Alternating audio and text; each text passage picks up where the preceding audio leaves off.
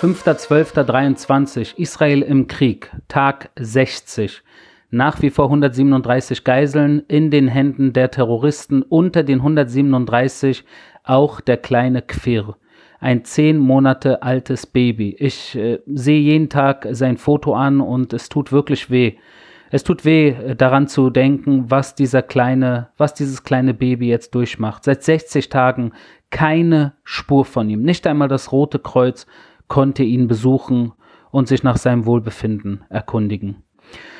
Seit Anfang des Krieges, äh, jetzt am Tag 60, ist die israelische Armee am stärksten äh, im Einsatz im Gazastreifen und nicht nur im nördlichen Gazastreifen, auch in anderen Gegenden im Gazastreifen, darunter auch Khan Yunis, wie ihr mittlerweile wisst, aber nicht nur und dort jetzt äh, vermehrt auch in wirklich äh, den aller, aller heftigsten äh, Terrorhochbogen äh, der Hamas, um die kurz beim Namen zu nennen, unter anderem äh, Jabalia zum Beispiel, wo wir seit Wochen, äh, außer während der Feuerpause, aber vor der Feuerpause und nach der Feuerpause, natürlich in Jabalia im nördlichen Gazastreifen, wo die Division 162 im Nahkampf äh, gegen Terroristen im Einsatz ist. Dasselbe in Sejair, eine weitere Hochburg, das habt ihr mehrmals von mir schon gehört, befindet sich auch im nördlichen Gazastreifen gegenüber äh, vom israelischen Kibbutz Kfar Aza und dort ist die Division 36 unterwegs, äh, wo auch im Nahkampf immer mehr Terroristen ausgeschaltet werden. Dasselbe in Zeytun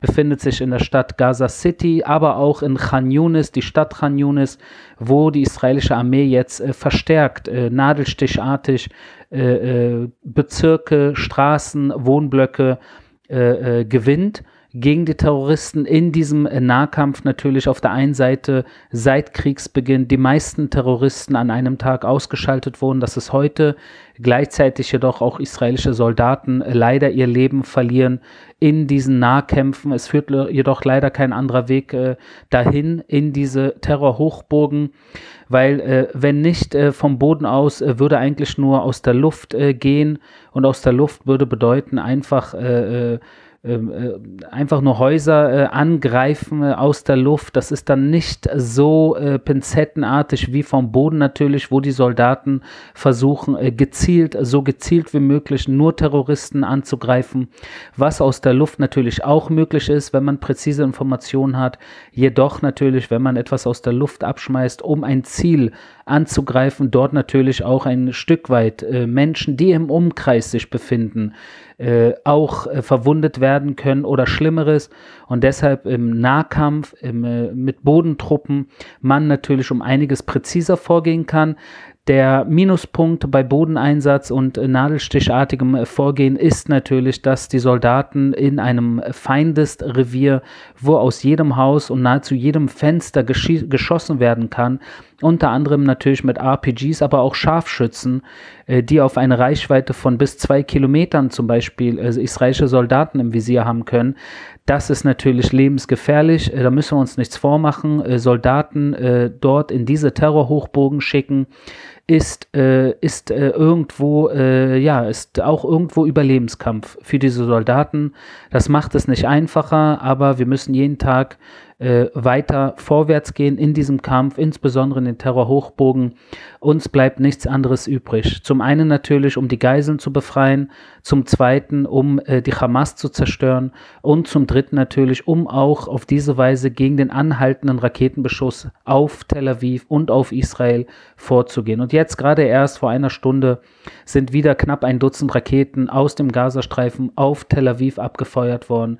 Also auch auf, äh, in dieser Hinsicht äh, leider nach wie vor tagtäglicher Beschuss auf Israel. Tagtäglicher Beschuss mit Verletzten auch in, in, in Tel Aviv.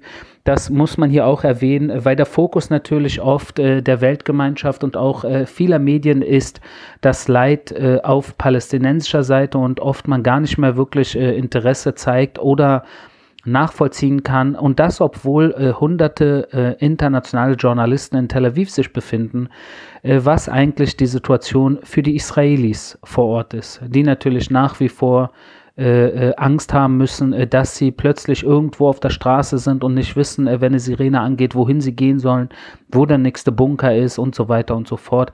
Das ist kein Leben, was ich irgendjemand äh, in Deutschland wünsche oder sonst wo auf der Welt, dass man jeden Tag, jede Nacht Angst haben muss, dass man äh, beschossen wird.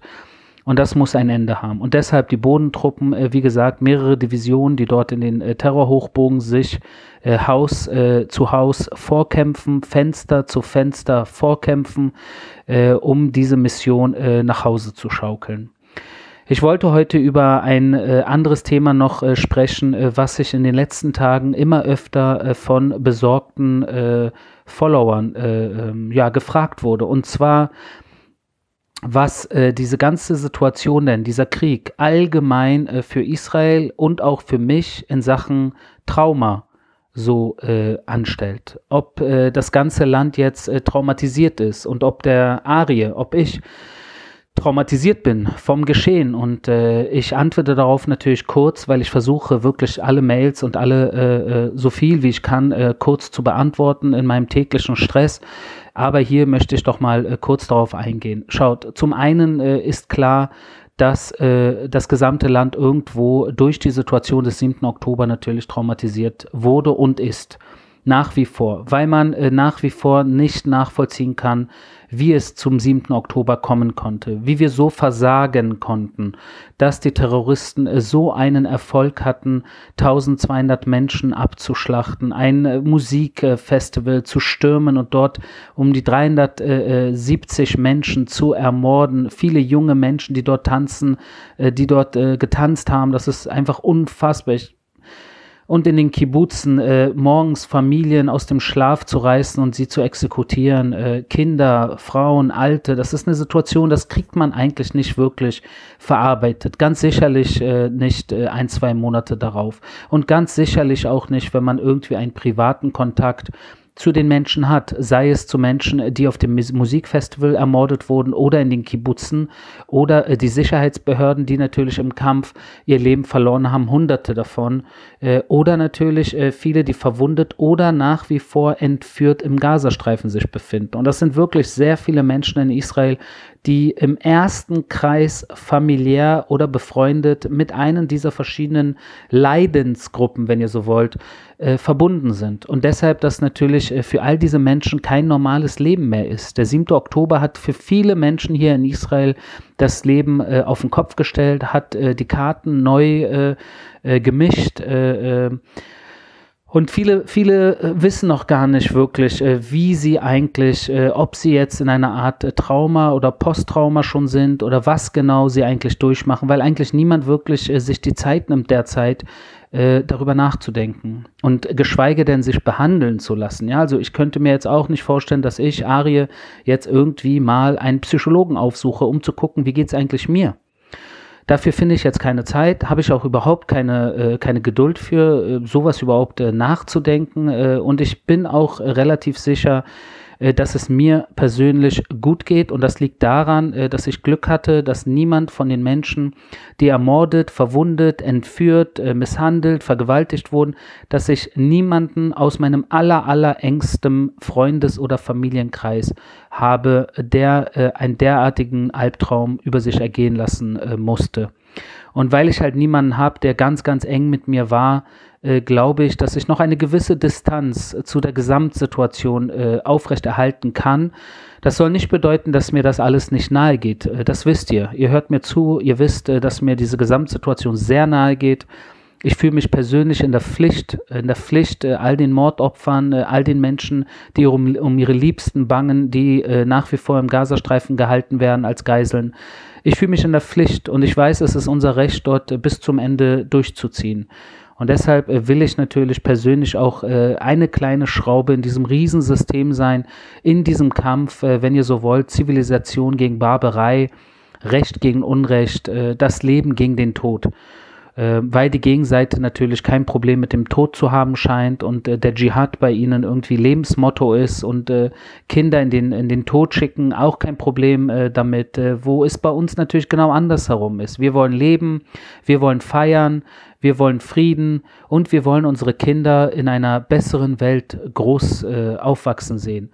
Und das ist äh, eine, eine, eine Realität, wo sich äh, irgendwo zwei äh, Gruppen oder zwei äh, wenn ihr so wollt, ja, zwei Gruppen kann man tatsächlich sagen, sich gegenüberstehen, wo der eine A sieht und der andere nicht B oder C, sondern äh, W sieht oder Z sieht. Es ist so komplett auf den Kopf gestellt, die Realitätswahrnehmung zwischen diesen zwei Gruppen, wo ich weiß, dass ich auf der richtigen Seite stehe. Das soll nicht heißen, dass, äh, dass ich äh, nur daran glaube, dass äh, nur die Israelis am Leiden sind. Ich weiß, dass auch natürlich auf der palästinensischen Seite es Menschen gibt, die das alles äh, nicht wollen. Ich bin sicher, dass besonders die ältere Generation von Menschen, die um die 40, 50, 60, 70 sind, ja, das ist die Minderheit im Gazastreifen, weil ungefähr die Hälfte unter 18 ist.